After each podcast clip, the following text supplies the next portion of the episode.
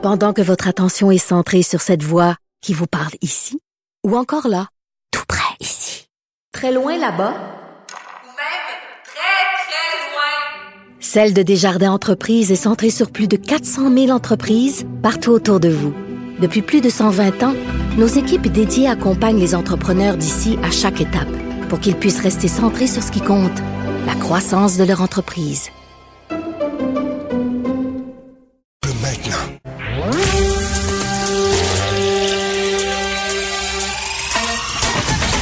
Jean-François Barry.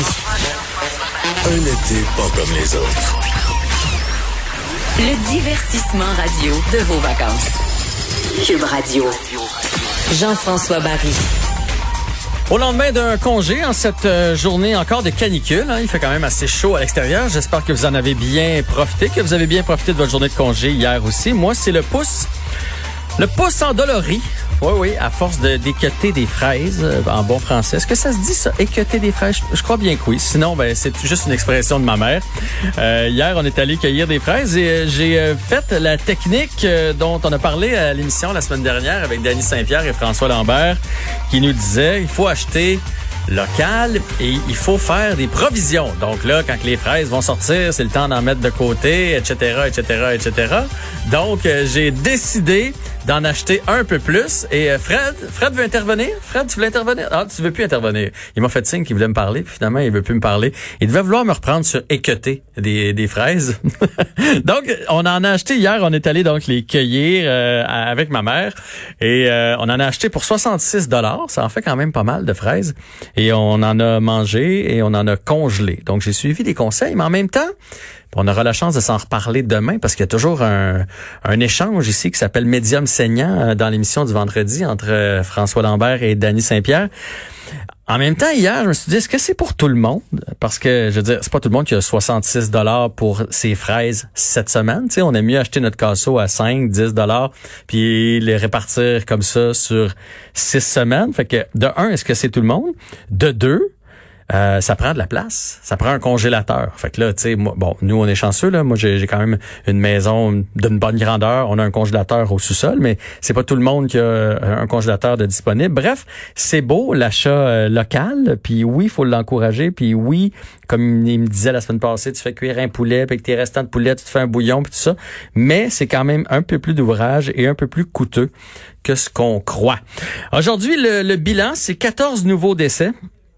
69 euh, nouveaux cas d'infection. Euh, on aura la chance d'en reparler tout à l'heure. Et moi, ce qui, euh, ce qui, qui me dérange, disons-le comme ça, dans les euh, dans les nouveaux cas, sans euh, points de presse là, qui sont juste qui sont juste envoyés comme ça, c'est qu'on sait plus trop la, la tranche d'âge. Hein? Puis là, on veut motiver les jeunes à être plus vigilants, à respecter les, les consignes, mais je pense que ça nous aiderait parce que là, on a l'impression, parce qu'on a tellement entendu parler des CHSLD, qu'on a l'impression que les, les 14 nouveaux décès, c'est probablement des personnes âgées dans les CHSLD, alors que c'est pas le cas.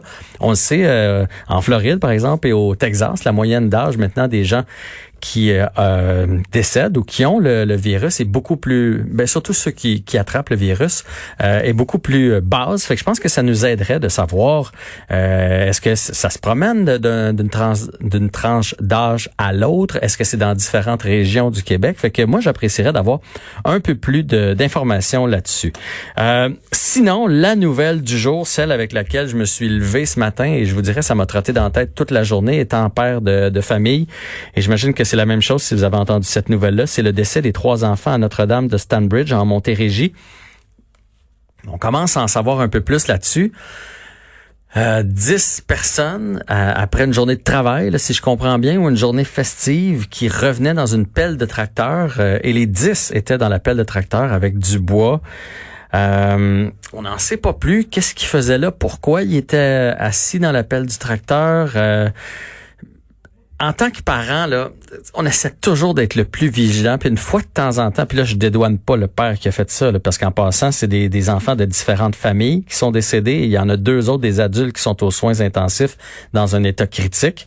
Euh, fait que c'est pas une seule personne qui a eu l'idée, mais tu sais, ça nous est tous déjà passé par l'esprit de ouais, ouais, embarque dans la boîte du camion. Tu sais, ben oui, oui, fais un petit bout dans la boîte du pick-up. Tu sais, et, et, c'est le genre d'incident qui arrive. Euh, une tonne de, de vies brisées, évidemment, les décès. Euh, la, personne qui était au volant du, tracteur ne, ne s'en remettra jamais. Là, ça c'est, c'est, clair. Euh, il va être sûrement accusé. Voyons voir. Ensuite de ça, bon, ben les, les familles de ces enfants-là, parce qu'il y avait plusieurs familles donc d'impliqués. C'est un événement atroce. C'est un événement quand on quand on est parent, puis j'imagine même quand on l'est pas, qui, qui glace le sang. Euh, on va en reparler d'ailleurs avec Félix Séguin, qui va avoir un peu plus de détails pour nous tout à l'heure.